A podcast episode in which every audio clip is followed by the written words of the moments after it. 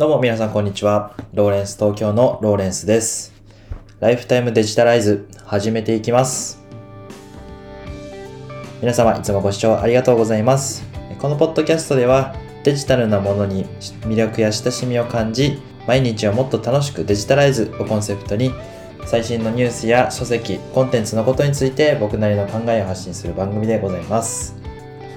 えー仮想通貨が、えー今すごい流行ったかと思うんですけど私もあの始めましてで今日一日ですね、えー昨日ですね一日 PC の方で仮想通貨の売買なんかをいろいろチャレンジしてみているところなんですけど非常に楽しいですね。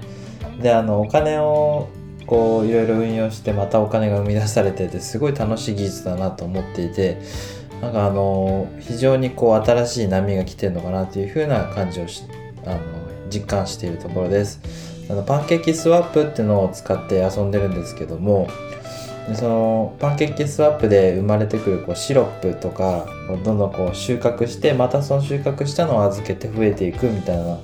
のもあったりしてこううさぎのパンケーキの顔が可愛いあのシルエットなんですけども今こう非常にハマっているところです。え今日はですね、えー、と Notion という、えータスク管理アプリの、えー一つのこう、えー実践方法ということでご紹介したいなというふうに思いまして配信を行いますでシンプルにですね1点だけおはご紹介したいんですけども今ですね、えー、Notion でデータベース機能を用いて、このポッドキャストこの音声マガジンライフタイムデジタライズっていうポッドキャストのデータベースを今作ってますと。で、Notion でですね、ウェブ上に、えーのデータベースを公開できるので、まあ、例えば、まあ、今あの私の音声配信の本数もそんなに多くないので、えっと、今70ライフタイムデジタライズだけで言うと45本ぐらい50本もないぐらいなのでそんなにあのなんて言うんでしょうデータベースにしたところでというところはあるんですけどもやはりそのどんな話をこの人どんな話をしてたのかなっていうのをいろいろ検索したい時にいろいろ遡っていちいちこうこうそれぞれを聞いてみてであこういう話してたんだっていうのをいろいろ調べるのがあの個人的に結構面倒くさいなっていうふうなことをあの一こうポッドキャストをこう好きで利用している人間として思うところがあってスタートアップ営業ラジオの J さんがというボイシーのパーソナリティの方がノーションで自分の配信しているポッドキャストをデータベース化していてでそれをネットに公開していて非常に見やすかったので僕もあのツイッターでですね真似させていただいていいですかということで許可をいただいてあの今作成をしているところなんですね。でどんな風に使うかと言いますと、まあ、あのライフタイムデジタルズってどんな番組ですよっていうのがこうパページの一番最初にバーンって出てきてであの何時に配信していて、まあ、こういうことがコンセプトですよっていうのが最初に書いてあってその下の方にこう Excel のですね表みたいなのがこう表示されてでこうナンバー1からこうずらーっと表示されるんですけどまず、えータイトルですね。タイトルが最初にあってでその次にその話のテーマがどんなことだったのか。例えば一番最初の、えー、と放送した時はライフタイムデジタライズってどんなものかっていう話をしたんですけども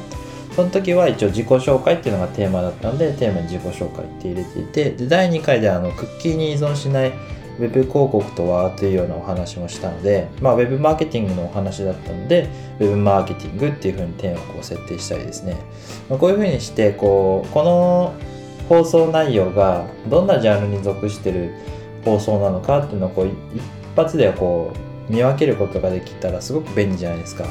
なんでそういう風な形を、えー、と自分も使いたいしでそれを自分も使ってる人が、えーあ自分がこう使ってるものを、えー他の人も使えたら非常に便利なのかなというふうに思いまして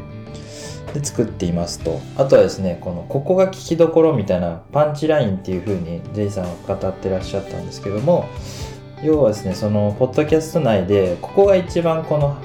放送の聞きどころですよっていう、まあ、そんなところをあの、まあ、自分かリスナーさんから頂いたコメントなんかから参考に、まあ、決めていくっていうような感じで